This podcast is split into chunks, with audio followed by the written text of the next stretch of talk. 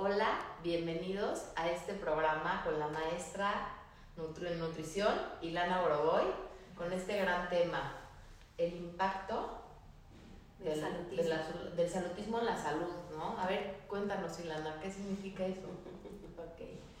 Mira, eh, primero vamos a entender un poquito qué es salutismo, ¿no? Porque la palabra es así como... Un poco nueva, ¿no? Y el salutismo es toda esta preocupación que nos han generado el ser humano, ¿no? Que tenemos el ser humano de buscar la salud. Okay. A través de... A toda costa, A toda costa y modificando todo el tiempo estilos de vida, ¿no? Ah, por aquí es lo nuevo, entonces por aquí voy. ¿Qué tengo que hacer para alcanzar la ¿Y qué nos vende, no? La salud significaría como la, la vida eterna. Además, sí, además. Y como si solamente dependiera de lo que nos metemos a la boca. Sí. Fíjate que estaba escuchando eh, un estudio que vivir más y mejor no depende únicamente, sin quitarle impacto a lo que comemos, de lo que comemos, depende de muchísimas cosas. Claro, por supuesto. Este, que no están ni siquiera en nuestro, en nuestro control. o sea, depende de, más de, la genética, de las relaciones sociales, de los vínculos. vínculos. Y muchas veces estar tan obsesionado con lo que comemos, una gente que no pretendería a lo mejor no salirse de su dieta, de lo que le toca comer ese día, implicaría a lo mejor no ir al evento, no ir a la fiesta, no ir a la comida. Entonces eso haría que a lo mejor pues dejara de tener cierto tipo de vínculos o de relaciones y eso haría alejarse. Pero que es que la comida, la comida este, parecería ser que es únicamente lo que nos metemos a la boca. ¿no? El salutismo es esta, esta eh, persecución eterna ¿no? de, de, de, la salud, de buscar salud, como modificando métodos de vida. Y el nutricionismo es que sí debemos meternos a la boca y que no. ¿Sí? O sea, con este concepto de hay alimentos buenos que nos van a dar salud y hay alimentos malos que nos van a quitar salud. Ok. Entonces, son dos conceptos que además, tanto salutismo como nutricionismo, son ideologías, son creencias. No hay evidencia científica. Una cosa es salud y nutrición, sí, pero la palabra, lo que se le añade el ismo, hace que se convierta en una ideología. Entonces estamos viviendo con base en ideologías, modas. Que según quién, que las dijo según que quién. Las el, comercio, la mercadotecnia, las grandes firmas, las grandes empresas, etc. ¿no? Y bueno, ¿qué nos hace a los seres humanos? ¿Realmente nos hace buscar salud? ¿O lo que nos está haciendo es generando una obsesión alrededor de lo que nos estamos comiendo? ¿Sí? Lo que es importante aquí mencionar es que la comida no debe de ser ni buena ni mala. Sí, la, le añadimos esa parte moral. Y que además no somos mejores seres humanos si comemos mejor. Mejor en función de lo que se recomienda en estas ideas salutistas. ¿okay? Si comemos algo que está recomendado como eh, la última panacea para vivir todos los años de la vida y lo comemos con, con miedo, entonces ¿dónde está? No? Es mucho más importante la relación y el vínculo que tenemos con la comida, ¿sí? Que lo que tenemos en la comida. Sí, el impacto, ¿no? Por ejemplo, ahorita el aguacate que se... Se puso de moda. de aguacate. Pero eso tiene que ver también con estas modas que vamos saltando de una a la otra, ¿sí? Antes era la dieta baja en grasas, Y ahora es la dieta la baja en carbohidratos. Claro. Entonces vamos pasando de una a la otra creyendo realmente que estamos persiguiendo salud. Y detrás de eso hay muchísimas otras connotaciones que no tienen nada que ver con la salud. ¿sí? La salud no es nada más lo que nos metemos a la boca. La salud, como dijimos, son redes interpersonales, es, genética, es sueño. ¿no? ¿Cuántas veces no, le ponemos ni siquiera tantito peso al dormir y descansar bien? que muchas veces es mucho más importante. Hidratarte, moverte de manera amorosa y placentera, sin esta idea de... Tiene que ver con el gozo. La salud es gozar, la vida estar contento, estar alegre, amar lo que haces sea, hay un peso de lo que significa salud mucho más allá de lo que comes. No es nada más lo que, comes, no es nada más lo que comes y el ejercicio haces. la salud es Lo que piensas, cómo te hablas. Mental, por supuesto. Sí, sí, la salud mental es Yo siempre les digo a mis pacientes que se hablen igual que le hablarían a su hija, a su sobrina, a una niña chiquita o a un niño chiquito, pensando en cómo te dirigirías a esas personas. Pero bueno, ese es otro tema. ¿Qué sucede también aquí con esta persecución eterna de la salud? Realmente dejamos de comer por placer, perdemos el placer al alimentarnos. ¿Y dónde queda, sí? ¿Dónde queda una buena comida, una rica comida? Sin placer. Además, la comida no es nada más comida, no es la suma de sus partes. La comida trae tradiciones, claro. familia, Sí, La la función Tengo una frasecita que te quiero leer. Es de Marcus Samuelson, de un libro que tiene, que está espectacular. Y escuchen esta frase que está sensacional. Dice, una comida, y por comida se refiere a desayuno, comida, cena, sentarte en una mesa, no es sobre la comida en sí, es sobre los intercambios e interacciones que se dan alrededor de la comida. No nos sentamos a la mesa solo para comer, sino para comer juntos. La interacción social alrededor de la comida es igual o más importante que la comida en sí. A través de la comida expresamos amor, tranquilidad y esperanza. Formamos nuevas relaciones y reforzamos lazos antiguos. La comida no solo nos reafirma nuestra humanidad, sino que nos regresa a la dicha de estar vivos. Ay, qué belleza. ¿Verdad? No estás. La traje porque sí, sí. Está bella. Nos hemos perdido, verdaderamente perdido en este salutismo. Sí, porque es la obsesión. ¿Cómo puedes gozar de una comida y tener esta unión, intercambio de ideas cuando estás contando calorías, viendo etiquetas, si tiene gluten, si tiene grasa? ¿Qué tiene que ver con todas estas modas que nos han hecho pensar que si comes gluten te vas a morir? si comes grasa que no sea vegetal te vas a morir. Y tú te estás buscando y, nos pone la salud como una Y te estás muriendo, ¿eh? Y si hay una parte de la... Pero, pero desde otro lugar. Sí, desde la falta de vinculación, de, integración, de estar en el aquí y en el ahora, porque a donde te lleva esto es a desintegrarte, a, a extinguirte. Sí, sí, ya que tu mente esté obsesionada. Entonces, la salud y la obsesión no van de la mano. Ahora, otra cosa importante, y, para seguir sobre esto, es que nos ponen como si la salud fuera una responsabilidad individual. No tomen en cuenta acceso a alimentos, no tomen en cuenta privilegio, no tomen en cuenta eh, que los sistemas de salud mundiales, son, o sea, de cada país son diferentes. Ah, es una cosa elitista, es una cuestión de privilegio. Esta cuestión de cómo eh, de manera elitista y entonces por ende yo voy a estar sano y el que no come de una manera elitista, ¿dónde queda la cartera? Con todo respeto, pero también es una cuestión de estatus. ¿Sí? Totalmente. no todo el mundo tiene acceso a los alimentos que hoy en día consideran como los más saludables, los más top, el kale es carísimo, ciertas proteínas. A mí lo más top es una tortilla con frijoles, ¿no? Sí, claro. vámonos al claro. Entonces, ¿quién tiene acceso? ¿Y quién se ve además afectado por este salutismo y este nutricionismo? Pues gente que vive a dieta crónicamente, ¿no? O sea, dietistas crónicos, que todo el tiempo están pensando en cuál es la dieta ahora de moda. Antes era baja en grasas, ahora es alta en grasas y baja en carbohidratos. Entonces, antes sí podía yo comer pan chino, ahora ya no, y ahora solo aguacate, ¿no? Y nos vamos moviendo, ¿sí? Con estas ideas, como si estas fueran en la fuente de la juventud eterna. ¿No? Como que por ahí es donde vamos a encontrar la salud. Y, y, detrás hay más una connotación de cambiar el tamaño del cuerpo, pero ese es tema de otro, o sea, Nada más lo único que cambiado es como label.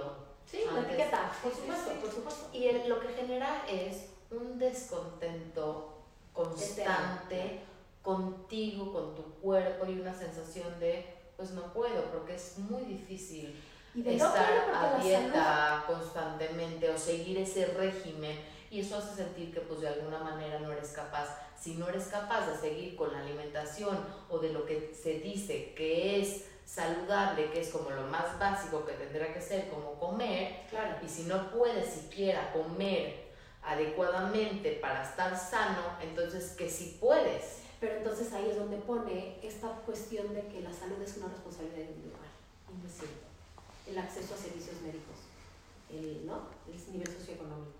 O sea, hay muchísimos determinantes eh, eh, sociales que impactan más en la salud que si de verdad fuera nada más Claro, y al final del día, comer es algo como tan natural, tan intuitivo, como es dormir, como es ir al baño, como es, es como si dijeras, híjoles, este, ayer fui muchas veces al baño, hoy no voy a ir, ayer comí mucho, pues hoy no voy a comer, o ayer me pasé la raya, hoy no, ayer dormí mucho, hoy no duermo. O sea, es casi tan ilógico como suena eso, que es como decir, ayer comí demasiada comida chatarra, pues ahora empiezo a comer pura comida saludable. Es ahí donde entra esta parte del salutismo. Claro, según el salutismo de lo que impacta sí. Entonces, lo que me imagino con tu programa de hoy quieres transmitir es esta parte de lo ilógico que parecería lógico y parecería que uno estaría tratándose de estar sano,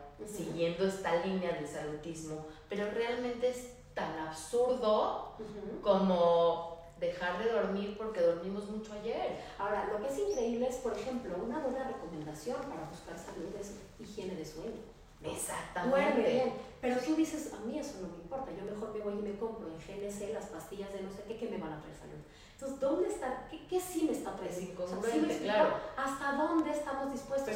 y otra cosa importantísima, perdón, que eso es importantísimo decir, es que el salutismo normaliza conductas desordenadas de alimentación y trastornos de alimentación. Es lo que te decía, la incongruencia. Totalmente, O sea, ¿cómo buscar en una pastilla regresar y regresar a, a, lo intuitivo, a lo natural? O sea, lo vemos en los bebés, por ejemplo.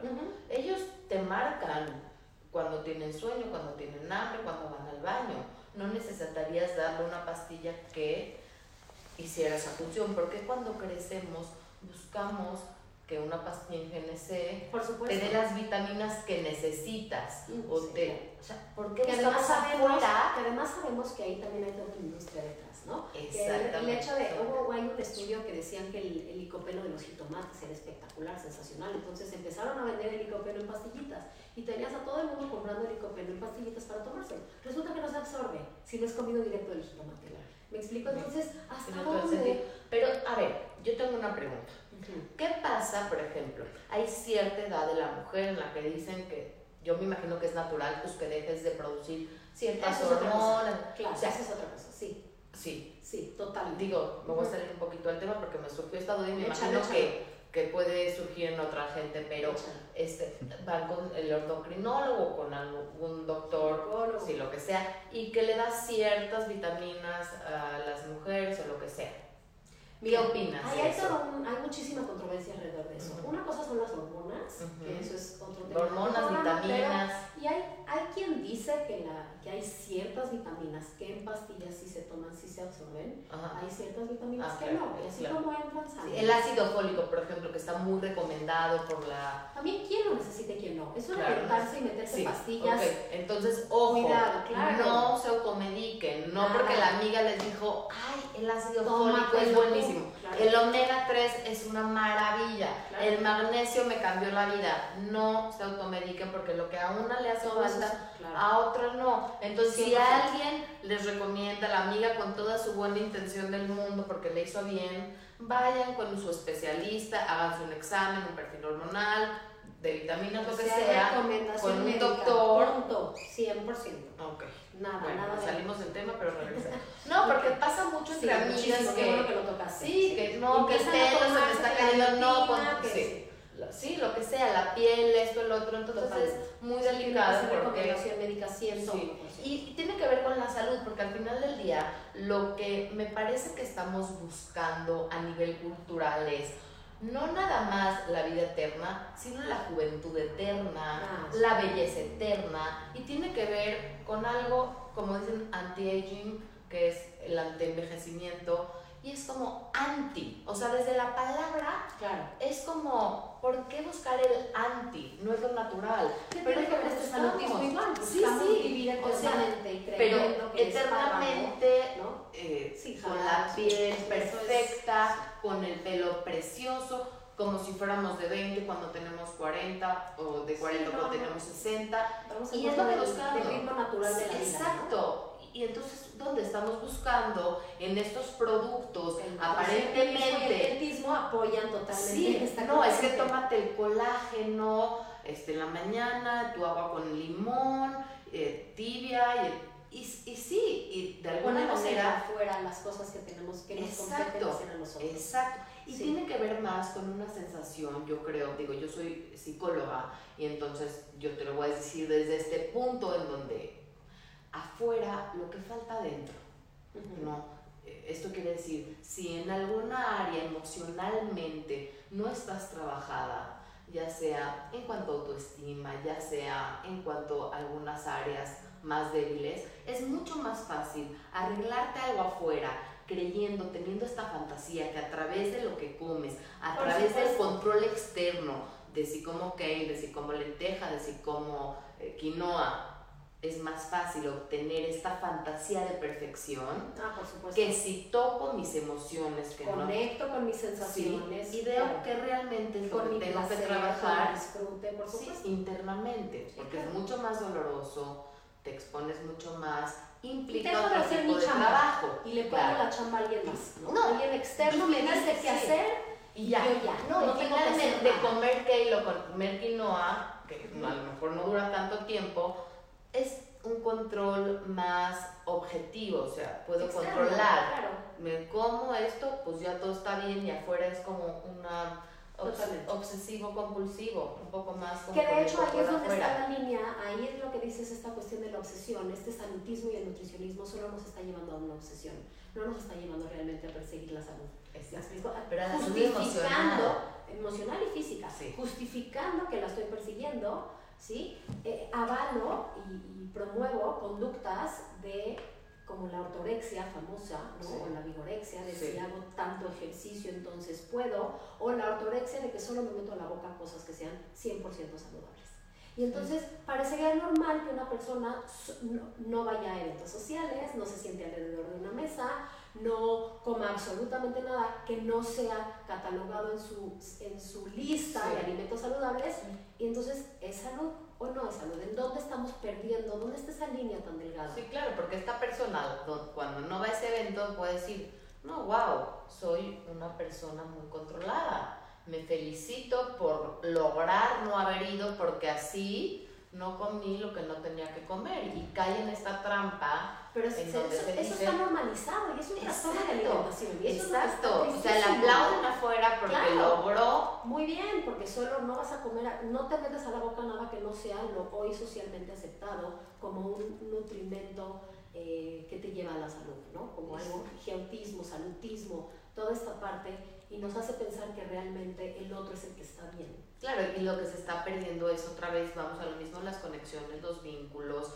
el contacto, y es lo que está pasando en la sociedad un poco hoy en día, ¿no? Nos estamos como... Desconectando por completo. Sí, sí, pero, pero, uno tiene que empezar por conectarse a uno mismo. Si uno está totalmente escindido, desconectado de sus sensaciones de hambre y saciedad, que este salutismo y este nutricionismo es a donde te llevan, porque además repito, ¿dónde queda el placer? Entonces, ¿cómo? Porque eso es lo que me toca comer y porque eso está bien. Pues sabe rico, lo disfruto, ¿no? Hay un montón de panes ahora y un montón de leches y un montón de cosas que están más vendidas y, y, que se cree como más saludables y que saben horrible. Y la gente se las toma y se las come porque eso es lo que hay que comer. Y luego te acostumbras al sabor y hasta te gusta. Pero bueno, pero, ¿cómo, cómo se empieza, Ilana? Más bien, ¿cómo se acaba con esto? Primero, primero, primero hay que hacer conciencia. Si no hacemos conciencia de que eh, estamos haciendo algo buscando salud, pero obsesionándonos con, ¿sí? Eh, primero hay que hacer conciencia. O sea, nada que sea obsesivo es saludable. Por supuesto que no. Ninguna conducta obsesiva nos porque nos genera una, una persecución y, angustia y, una, una, sensación de inferioridad y una sensación de yo no puedo y no estoy pudiendo y no estoy haciendo las cosas bien ¿no? Entonces, acuérdate que siempre empezamos acá, o sea, somos salud mental, emocional y física. No podemos hablar de salud si no tomamos esas tres. Sí, o sea, integrar y lo tener, primero que tendremos que hacer es revisar. ¿Cómo me siento con esto? ¿Qué me ¿Cómo está me siento con esta idea? Sí, estoy con esta soy libre en mis elecciones a la hora de comer, no soy libre en mis elecciones. ¿Qué tanto qué reglas internas tengo alrededor de la comida y de mis hábitos de vida? ¿sí? Esas reglas internas de dónde vienen, quién me las dio, quién me Cuestionar, las dio. Claro. Cuestionen. Sí, según quién, no son ideas. Sí, la revista. Sí, claro. El influencer, el bloguero, mi mamá, el doctor. O mi amiga, ¿quién? Y no importa, y no importa quién te las haya dado, claro. nada más te sirven, te hacen feliz, te hacen tener una calidad de vida que te gusta, que te da calidad de vida, claro. ¿o no? Claro, cuestionate de dónde vienen, no por el juicio de dónde vengan, sino si esas vienen de mí, vienen de fuera, las estoy tomando por qué y para qué. Y qué me hacen bien o no me hacen bien. Desde un lugar de, eh, de autocuidado, de cuidar, cuiden lo que entra, no nada más a su cuerpo, sino lo que entra a su mente, a través de sus es que eso es salud. Cuiden lo que entra en dentro de ustedes. ¿Y qué ideas de esas realmente las quieren mantener y les hacen bien y les generan bienestar.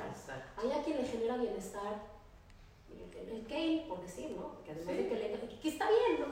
No, no venimos a juzgar acá, nada más queremos bueno, con la idea es como mejorar la calidad de vida para tener emociones amables, emociones de amor, de compasión, de empatía, de cariño, empezando por uno mismo. Y yo los invito a que haga cada quien su propia práctica de autocuidado. Exacto. ¿sí? ¿Qué necesito yo? ¿Qué me hace sentir bien? ¿Sí?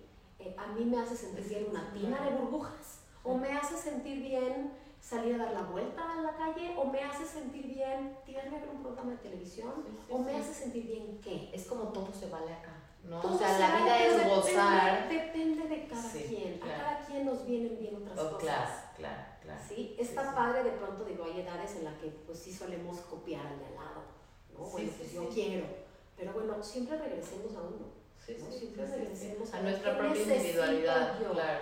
Prácticas de autocuidado amorosas, con compasión, sí, Donde, donde involucre el autocuidado no es nada más comer. No. El autocuidado es lo que veo, lo que es. ¿Cómo me hablo, no? Es como para un ¿Qué me digo? Si me equivoco, me digo, no importa, tienes otra oportunidad, lo vas a hacer bien la próxima, o me digo, y, pues, sí, ¿no? Exacto. Sí, o sea. y, y más bien, ¿qué quiero? ¿Y hacia dónde voy? ¿No? O sea, esta cuestión del salutismo no nos está generando salud. Ni aceptación. Ni, aceptación. El nutricionismo tampoco. El nutrición no es la suma de sus partes. No, no se queda, no se reduce a tan pequeño tamaño, ¿no? Sí, sí, Entonces, y la nutrición es muchísimo más allá de solamente comer. Eh, lo leímos con este señor. Sí, me encantó mucho más fuerte. Ahora, recuerden que la salud no, los hábitos y las acciones que tomemos para beneficiar nuestra salud, mm, algunas dependerán de nosotras y muchas otras no. Claro. ¿Dónde queda la población marginalizada? ¿Dónde, ¿Dónde queda la gente con trauma por el tamaño de su cuerpo? ¿Dónde quedan las elecciones de las personas con trauma, tamaño del cuerpo grande? Las elecciones que llegan a tomar no, no siempre son las que, las que les van a traer bienestar, pero las, haces las hacen desde un lugar del miedo, de la vergüenza, de la culpa. De la no aceptación. Y ahorita antes de empezar el programa me gustó mucho lo que platicamos, que decíamos, hay que aceptarnos porque es lo que hay. Pero no lo que es lo que, no lo que es lo que hay porque, pues...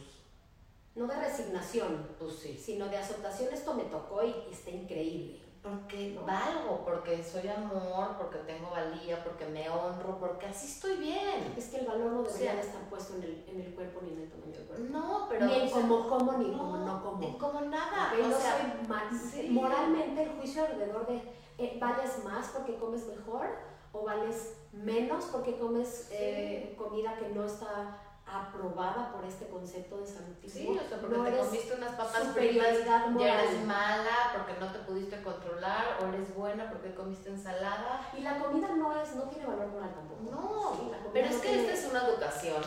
Bueno, nosotros venimos de otra generación este, en donde así se educaba. Hoy en día tenemos acceso a, esta, todo, a este movimiento que es un poco nuevo, fresco, como decías y que lo que está tratando este movimiento es de reeducar para que las nuevas generaciones y nosotros también podamos romper con estos tabús, con estos mitos, con estas ideas que lo único que hacen es hacernos sentir como sociedad que algo está mal. Y como individuos, sí, como no estoy haciendo las y nada está mal. O sea, nada tendría por qué estar mal. Pero hoy nosotros somos responsables, que tenemos hijos chiquitos, somos maestros o que somos tíos o que tenemos a alguien a nuestro alrededor, que tenemos la posibilidad de hacer un cambio y tenemos la responsabilidad de hacerlo. Desmoralicemos la comida y desmoralicémonos a nosotros mismos. La gente no es buena ni mala, la comida no es buena ni mala. Hay consecuencias detrás de los actos, nada más. Mayor conciencia y menor conciencia en general. Sí, pero...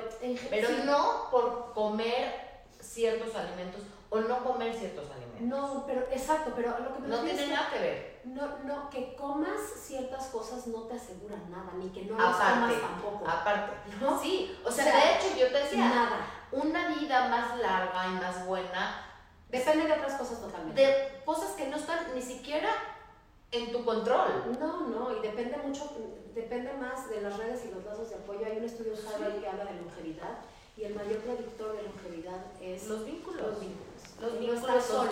los vínculos, los lazos, la alegría que tengas al vivir, el gozo. Entonces, ¿cómo vas a tener gozo si estás contando calorías o si estás obsesionado con la comida? Si estás comiendo sin placer. O si estás, si estás viviendo sin placer, porque la comida es una representación un poco de la vida que llevas. Bueno, hay tradiciones detrás, hay cuestiones sociales importantes. Como un pastel de cumpleaños, a lo mejor no te va a generar ningún aporte este como no te da una delicia comerte un placer sí, y alegra el cumpleaños. Y, te aporta energía sí, azúcar sí, pero poco importa porque si otra vez nos vamos ahí es más de lo mismo.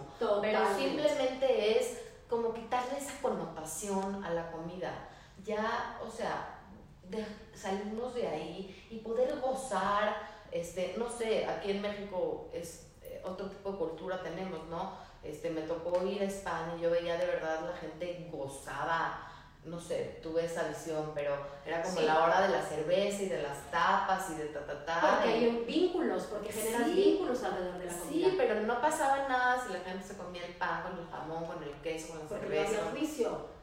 Entonces un pues poquito como quitar el juicio, como pero no nada más en la comida en general, porque cuando quitas el juicio ahí yo creo que es algo que pasa en muchas áreas, ¿no? Porque es algo como automático. Claro. Es como... Ahora, yo los, yo los invito a que cada quien revise. Sí, sí, es un ejercicio personal. Hagan su propia revisión sobre sus sesgos alrededor de, de, de, su relación con la comida y de lo que comen, su juicio alrededor que tienen de su propio cuerpo, su juicio alrededor de lo que tienen de lo que es perseguir la salud.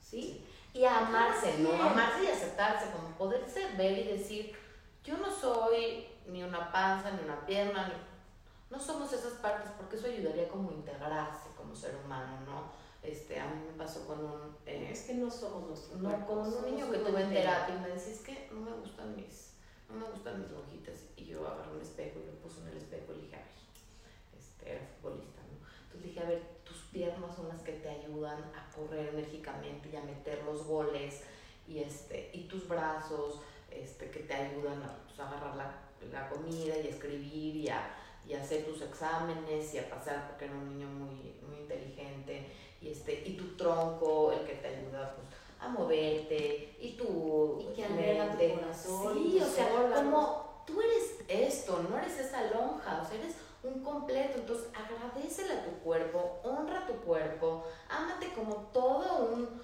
conjunto porque tú no eres esto, tú no te Entonces, este entonces esto le como a... Desde la aceptación. Exactamente. Entonces ahí viene soy, pero al verse como más en conjunto, como más completo y no como esa parte de, porque su visión en ese momento sí se reducía a decir, híjoles, es que no me gusta acá. Es que el cerebro humano nos hace ver, o sea, así estamos hechos, vemos lo malo. Sí, entonces ahí, entonces cuando pudo ver sus piernas que metían goles y su mente que trabajaba y sus brazos que le ayudaban y su tronco, dije, esto eres, no eres eso. Dijo, ah, no, pues sí. sí. Entonces, como ampliar esa visión que tenemos y ver que somos mucho más que eso, que no somos esa parte. Ni esa parte, ni somos, ni somos lo que comemos, ni somos el cuerpo en el que vivimos. Sí, sí exactamente. Entonces, tenemos que, que vernos desde un lugar distinto Sí, desde el amor, desde la aceptación, desde la empatía. ¿Y cómo queremos formar hijos empáticos y compasivos y amorosos si no nos amamos? Entonces, porque se empieza desde nuestro propio amor. Entonces, empecemos con nosotros. O sea, el trabajo empieza desde uno hacia uno para poder dar ese ejemplo. Primero hay que sanar nosotros nuestra relación con, con nuestra cuerpo, con la comida, sí, y con nuestros juicios y con nuestras ideas y nuestras ideologías y darnos cuenta que sí nos sirve y que no nos sirve. Sí, a cada quien le sirven cosas distintas y se vale, ¿no? Lo que no está bien es caer en la trampa. En la trampa. De, aparte, hay empresas haciéndose ricas a costillas de nuestra propia inconformidad, inseguridad, miedos. Sí, totalmente. En los que estamos inmersos. Y ocupémonos de realmente conectar con qué nos hace sentir bien y qué no nos hace sentir bien, ¿no? Porque nadie es mejor maestro que uno mismo. Siempre les digo yo que las respuestas están adentro del paciente. El terapeuta o el nutriólogo, el cielo tiene que hacer correctamente las preguntas. Exacto. Tiene todo el sentido. Tiene todo el sentido, sí, partir de que uno no tiene ni la razón, ni las respuestas, ni nada, nada nadie, más. Nadie tenemos la razón, esta es una visión distinta y es una alternativa que se les ofrece y que cada quien puede decidir si la toma o no la toma, ¿no? Siempre hay que desaprender para reaprender y yo elijo que desaprendo, que mantengo y que reaprendo. Me encanta. A ver, Ilana, ¿tienes talleres, cursos? Sí, los invito, eh, estamos dando un eh, curso a profesionales de la salud, psicólogos, nutriólogos, doctores, enfermeras, mm, etcétera, justamente de toda esta línea de salud en todas las tallas, de confianza corporal, alimentación intuitiva. Es un programa increíble que lo trabajo con mis socias que somos nutriológicas, ¿sí? Eh, por otro lado, hay talleres de nutrir sin miedo a mamás con ah, qué maravilla. Justamente el, título lo dice todo, ¿no? No hay, no hay más que explicar. Realmente aprender a nutrir. Es una responsabilidad que tenemos. Eh, doy cursos en escuelas, doy talleres. ¿Tienes alguno pronto para dar las sí, fechas el lugar? 12 de noviembre, martes, en el Pedregal. Okay. Es el taller Nutrir sin Miedo con mi, socia, con mi socia Gina Salame. Okay. Eh, cualquier que me manden por Facebook o por Instagram Ilana Boroboy en Facebook Ilana Boroboy en Instagram el que esté interesado por favor todavía nos quedan algunos lugares disponibles. El de profesionales de la salud nuevo porque ya estamos a la mitad del, del primero y ha sido un éxito rotundo. El nuevo es viernes 29 sábado 30 de noviembre primero de diciembre de 9 de la mañana a 3 de la tarde. Va a ser intensivo para gente que quiera venir de fuera o gente que trabaja, que pueda tomarse el fin de semana, eh, de igual manera me pueden buscar en las redes. Qué maravilla. Y con gusto les mandamos toda la información. No, pues, sí, es nuestra responsabilidad educar sobre esta línea, transmitir y eh, expandir o crecer el, el, concepto, claro, para vivir sin miedo, es que una vida sin miedo. y aceptación. Exacto, qué bonito. Muchísimas gracias por escuchar. Si les gustó, compartan, por favor. Gracias por estar aquí, Lana. De verdad, un placer. Que vengas pronto. De verdad, con estos temas que nos encantan y nos fascinan. Con todos. Gracias. Gracias a ti. Gracias. Gracias. gracias.